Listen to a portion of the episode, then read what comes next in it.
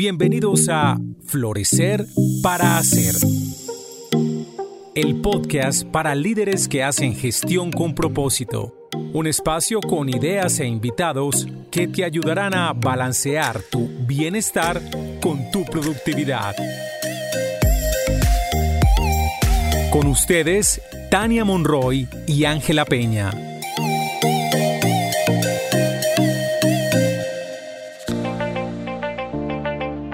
Hoy en Florecer para Hacer tenemos un invitado especial con quien hablaremos sobre el poder de tomar decisiones, José Joaquín Ortiz García. José Joaquín recibió su título de doctor en Ingeniería Civil, PhD, en la Universidad de Birmingham, en el Reino Unido, en el año 2000. Durante los primeros años de su carrera trabajó en una de las firmas consultoras más grandes del Reino Unido, Atkins, en el equipo de gestión de activos viales. Desde 2007 vive en Colombia, donde ha liderado la firma de consultoría Joico, inicialmente como gerente general y ahora como presidente de la junta directiva. Es esposo, papá de dos niñas, deportista y estudioso de los principios y la práctica del yoga aplicados a las relaciones interpersonales y organizacionales. José Joaquín, bienvenido. Gracias de nuevo por aceptar esta invitación. Por el contrario, Ángela, gracias a ti por la invitación eh, y saludo a ti para ti también, Tania. Es un gusto estar con ustedes hoy. Muchas gracias, bienvenido. Bueno, entonces vamos a empezar con la primera pregunta que te tenemos, José Joaquín, y es, ¿por qué es importante para ti conversar sobre tomar decisiones? Pues mira, Ángela, nos encontramos con decisiones todos los días. Inclusive varias veces al día estamos tomando decisiones. Si hacemos un recorrido por un día típico, comenzamos con una decisión muy importante seguramente tomamos desde la noche anterior y es a qué horas me voy a levantar. Esa, por ejemplo, es una decisión muy importante que influye también en la decisión sobre la hora a la que me voy a acostar a dormir.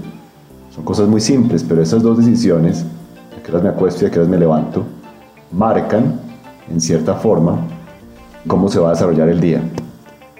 Desorden en tu sueño afecta tu rendimiento negativamente. Lo mismo puede pasar con las comidas. Eres tú quien decide qué se lleva a la boca. Y la alimentación tiene un impacto enorme sobre tu bienestar. En un episodio anterior hablaban ustedes sobre el, el autocuidado. Y yo pienso que esas dos decisiones, por ejemplo, son claves en el autocuidado. Tomas también decisiones sobre si hacer ejercicio o no, qué tipo de ejercicio, cuándo hacerlo. En fin, con estos pocos ejemplos te das cuenta que tomas decisiones a todas horas. Entonces yo pienso que es importante ser mucho más conscientes sobre ese proceso de toma de decisión. Ahora, lo interesante de las decisiones es que es un poder, yo lo llamo poder, que cada uno de nosotros tiene.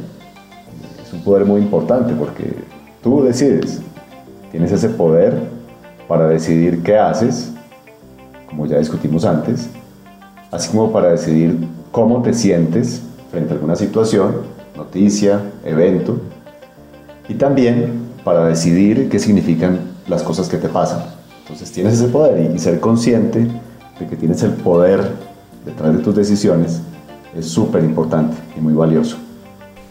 Así es. Creo que compartimos contigo como esa importancia de tomar decisiones y sobre todo eso que estabas contándonos sobre la decisión de acostarse, de dormir, de la alimentación. Creo que son temas muy importantes como para el bienestar de la vida.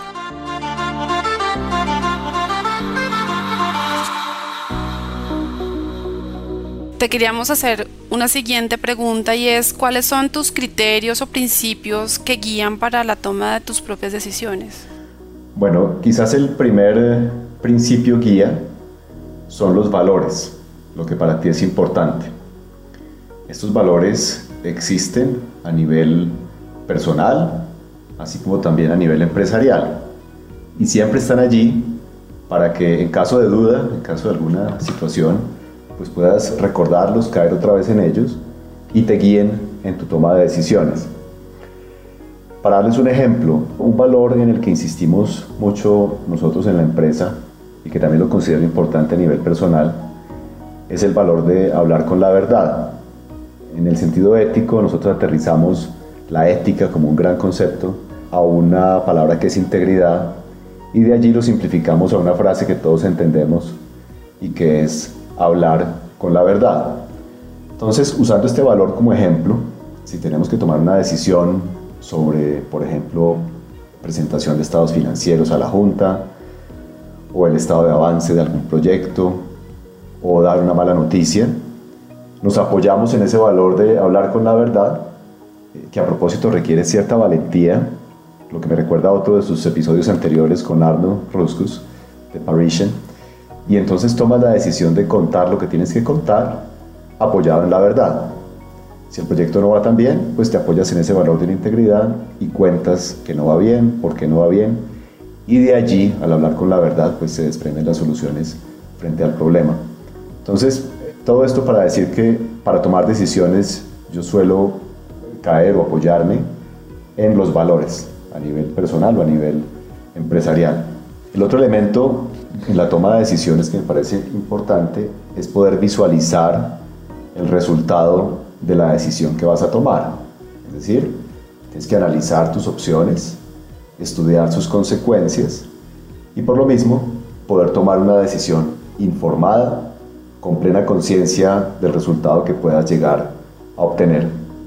En este punto yo creo que es importante mencionar también que el proceso no se acaba con la toma de decisión. Ese es el principio. Tomar la decisión es el principio. Pero lo que sigue es lo que es realmente importante y es tomar acción. Si no tomas acción, no pasa nada.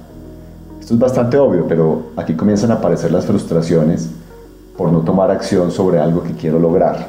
Si tú tienes ideas de bajar de peso o de hacer ejercicio, puedes tomar la decisión, pero si no tomas acción, te quedas únicamente en, en tomar la decisión. Como en el discurso, y se queda ahí. Y se queda ahí, correcto. Sí, que eso es algo que pues nos pasa en algunas de las cosas de la vida, ¿no? Que se quedan ahí, no tomamos acción y bueno, es importantísimo también. Quisiera comentar algo más, esta reflexión sobre la toma de, acción me recuerda la filosofía de Joe Dispensa, cuando él habla de frente a cualquier decisión tienes que tener clara una intención, tener claro qué es lo que quieres lograr, tener una intención clara y esa intención mezclarla con una emoción elevada. Y la combinación de esas dos cosas, una intención clara y una emoción elevada, pues necesariamente te lleva a obtener resultados. Pero yo le agregaría que no es solamente tener intención y emoción, sino también poner, poner de tu parte y tomar acción. Entonces creo que ese, ese elemento de tomar acción después de tomar la decisión es también muy importante. Sí, de acuerdo. Sí, eso que dices es súper importante. Yo creo que cuando uno tiene claridad en esa intención y está también en esa emoción elevada, como que uno ya se mueve automáticamente también, como que la acción es más fácil de tomar, ¿no? Entonces esa última parte que nos contabas me parece muy importante y es pues ese tema como de los valores, es saber como los escenarios hacia dónde te lleva la decisión, pero ese tema de clarificar intención y emoción que también te permite clarificar el camino hacia la acción. Entonces, Muchas gracias por esa reflexión alrededor de los criterios que guían tu toma de decisiones. Además, es que has dicho muchas cosas importantes, José Joaquín, además de lo que acabas de decir, de lo que Tania bien resumió. Hablaste al principio de las decisiones que tomamos todos los días. Me voy a ir allá un poquito para seguir adelante sobre la importancia de tener esa conciencia de que tomamos decisiones todos los días. Y hablaste también de pues el poder que eso da.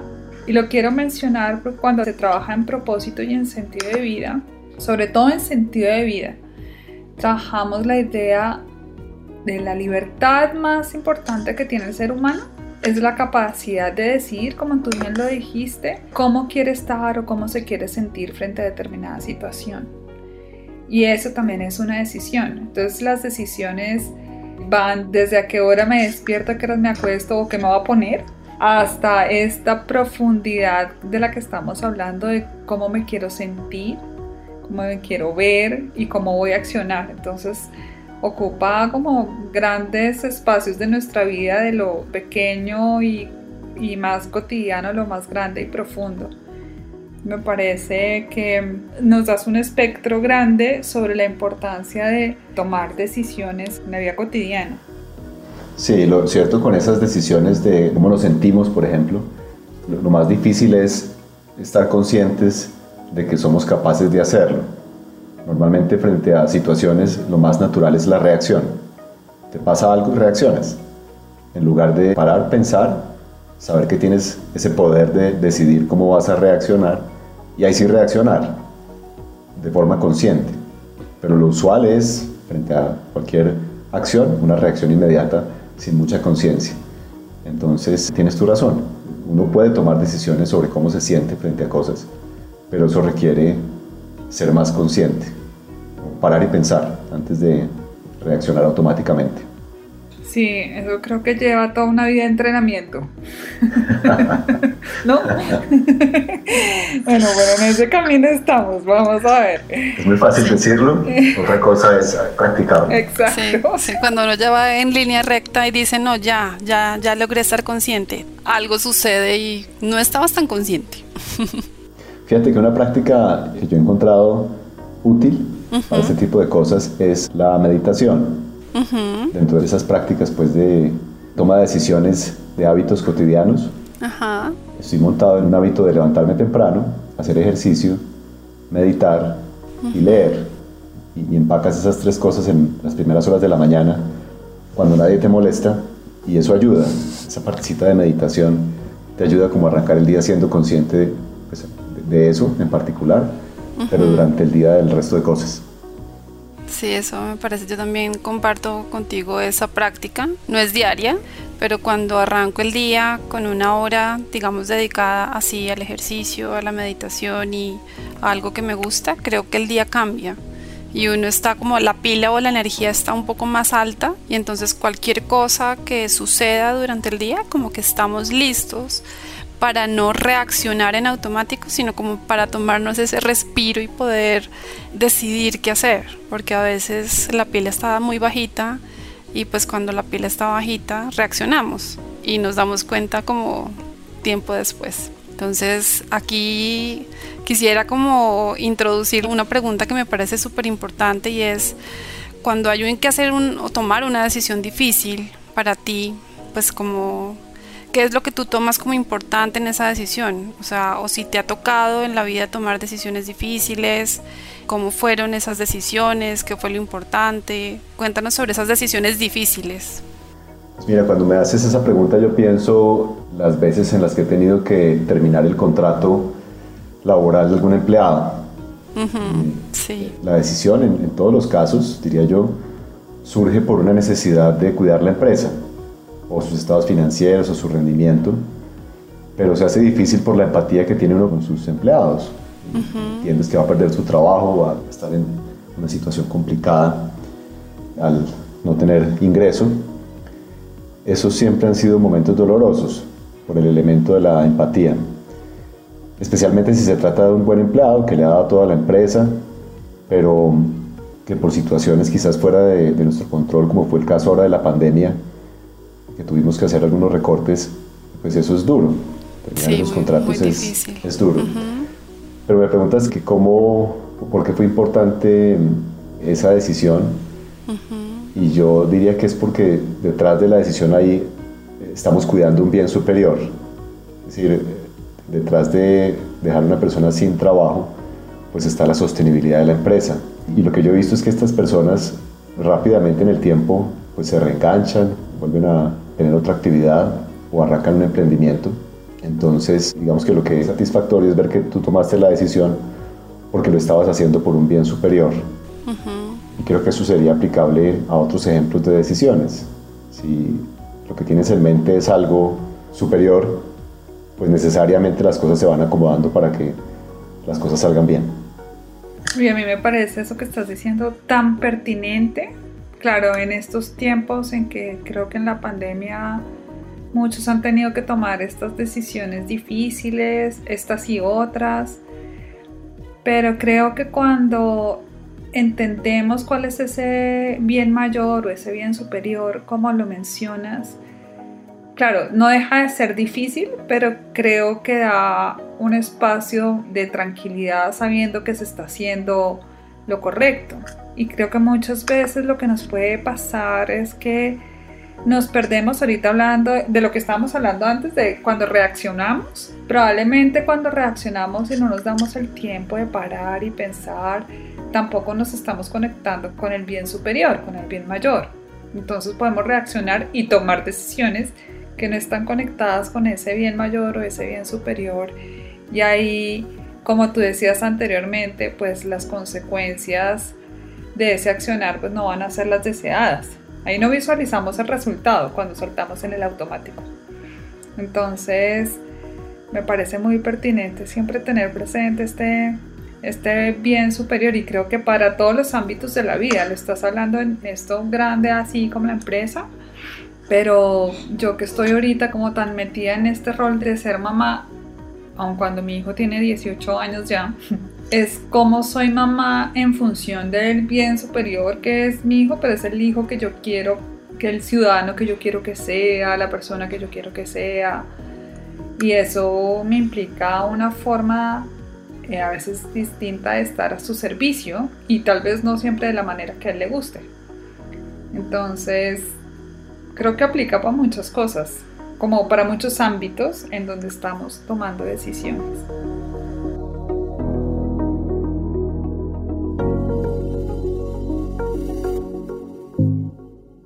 Florecer para Hacer es una presentación de Grupo Vidagua, manejo inteligente de los sistemas de gestión, y de Armonía, bienestar y descubrimiento de tu propósito personal y organizacional.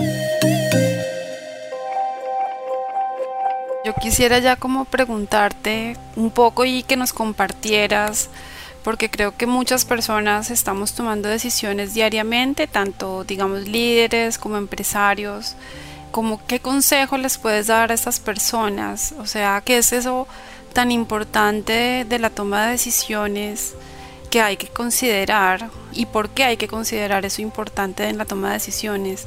Entonces, como que nos contaras una serie de consejos y por qué esos consejos crees que son tan importantes para nuestros líderes y empresarios. Bueno, Tania, pues el primero que yo daría es muy importante contar con un set de valores bien definido, a nivel personal y a nivel empresarial. y, no solamente bien definido y enunciado, sino que sea verificable a través del comportamiento de la gente, del equipo de trabajo. Es decir, que sean comportamientos realmente vividos en la cultura empresarial o que se vean en, ti como persona, que, tus valores pues sean los que te guíen de forma muy clara. Como los que tú vivas o los que tú vibres o algo así. Exacto, exacto. Eh, ahora, hablando de cultura organizacional, uno normalmente quiere tener cierta cultura. En tu empresa tú quieres tener una cultura, no quieres tener otra, quieres tener la que, la que tú tienes en mente. Pero normalmente esa cultura que uno quiere es distinta a la cultura que uno cree que tiene y, y, es distinta a la cultura que en realidad tienes. ¿Sí? Son tres cosas distintas. Y aquí lo ideal es lograr que la cultura que uno quiere tener sea la que en realidad tienes y que crees que tienes. Y eso lo logras pues trabajando diariamente en comunicar esa cultura, en dar ejemplos de comportamiento para que los valores que pueden estar enunciados quizás de forma abstracta pues sean aterrizados a comportamientos. Y de esa forma, teniendo una cultura muy bien definida, la toma de decisiones pues siempre va a caer dentro de los parámetros de tus valores, a nivel personal o a nivel empresarial. Entonces yo arrancaría por ahí, tener muy claros tu set de valores, muy bien definidos, y asegurarte que tus comportamientos o los comportamientos de tu equipo estén en línea con esos valores que has decidido que son los tuyos. Cuando hablas de ese tema del ambiente, que es una cosa, la cultura que yo tengo en mi cabeza o la que se da en realidad, pienso como en el ambiente como cuando es una especie de jardín, ¿no? Qué importante es como diariamente ir nutriendo ese jardín para que vaya creciendo aquello que uno quiere que crezca. Entonces, qué cosas le voy dando o cómo voy nutriendo ese jardín para que se dé la cultura que yo quiero crear. Me gusta mucho la analogía, me gusta mucho. Cuando estabas hablando yo pensaba en cómo yo voy haciendo que este jardín sea lo que yo tengo en mi cabeza, pero cómo le voy poniendo día a día nutrientes, semillas, que son comportamientos, o sea, cómo voy de alguna manera ayudando a que este ambiente genere eso que se alinee con los valores personales y también organizacionales. De acuerdo. No sé si tienes algo más para compartir. Sí, quisiera compartir dos cosas más, dos consejos, si los llamamos así, adicionales. El, segundo es eh, pasar rápidamente de la decisión a la acción. No, quedarte en que vas a bajar de peso, pero no, no haces nada al respecto. Y en este punto recuerdo la charla TED de Tim Urban, que es este bloguero experto en procrastination, procrastinar. Sí. Y él explica lo que pasa en la cabeza de un procrastinador y se enfoca en, el ejemplo de aquellas cosas que no tienen fecha límite. ¿Sí? Cuando hay una fecha límite, un, deadline, pues tú tienes claro que tienes que correr para hacerlo. Pero lo más interesante es cuando no hay fecha límite, como bajar de peso. No hay fecha límite. Puedes hacerlo o puedes pasarte toda, toda la vida sin hacerlo. Por eso es importante pasar de la decisión a la acción, para que decidas que, vas a arrancar y empiezas a ejecutar sobre lo que ya has decidido. Esto parece obvio, pero algunas decisiones se quedan entre el tintero y finalmente no terminas haciendo lo que querías hacer. Así que ese es el segundo consejo, pasar rápidamente de la decisión a la acción. Sí, poner una fecha límite, así sea imaginaria, para que uno pueda ir como moviendo algo, algo vaya hacia ese camino. De acuerdo.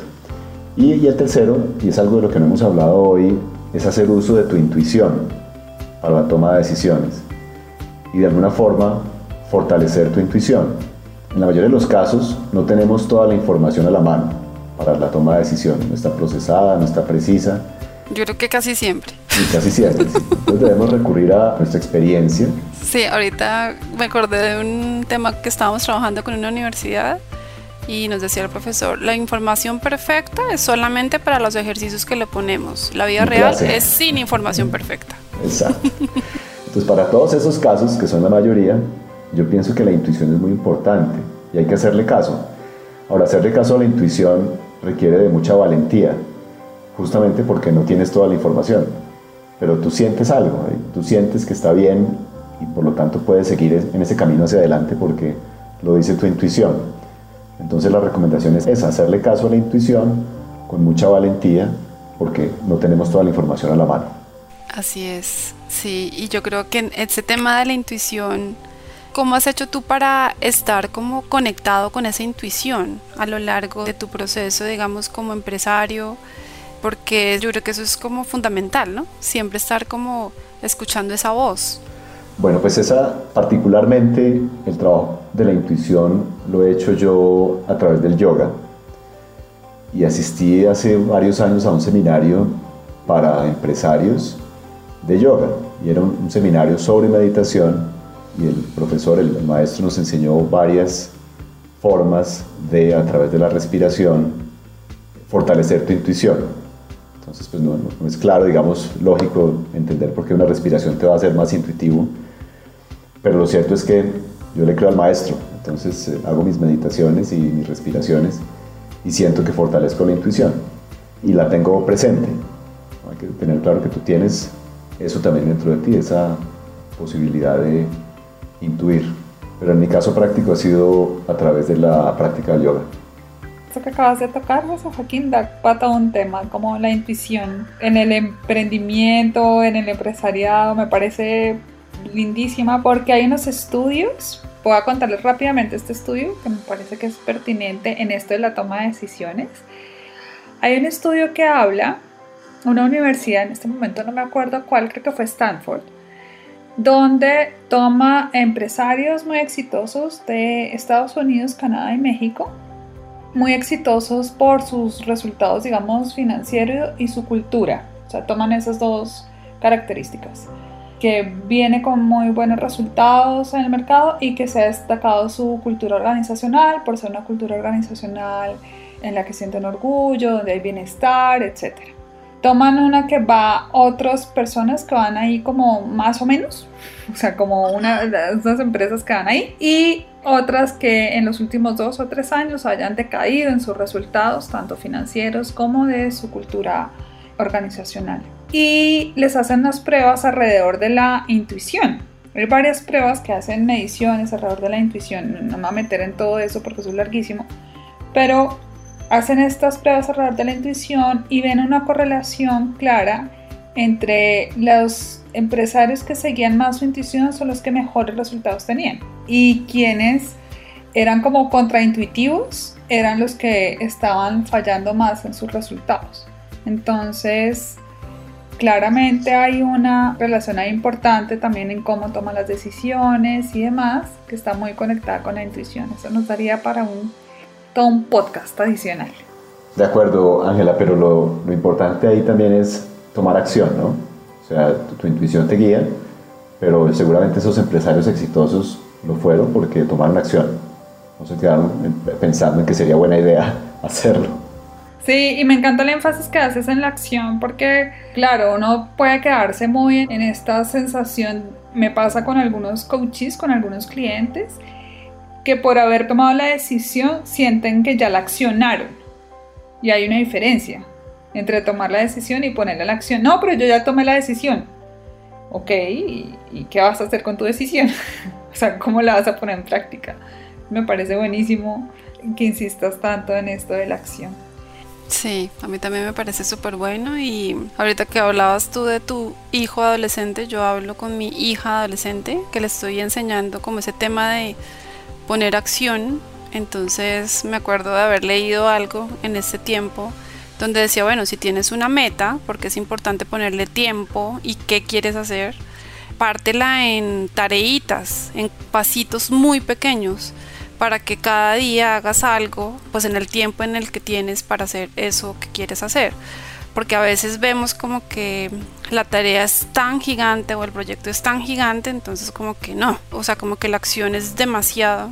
Entonces también era como para tomar acción, está claro hacia dónde, está clara la intención, pero partámosle en cosas tan milimétricas que no nos dé susto ese milimétrico sino, bueno, hoy hago esto, mañana hago esto, y de a poquitos. Entonces me parece también muy chévere compartirles eso, que fue una conversación con mi, con mi hija hace poco.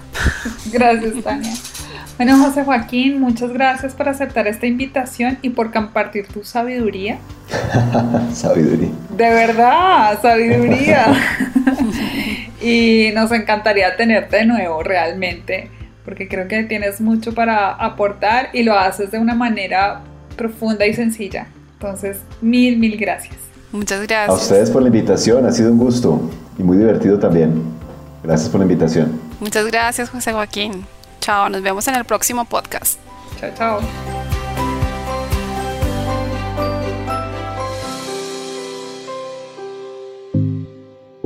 Hasta este momento, florecer para hacer el podcast para profesionales que hacen gestión con propósito.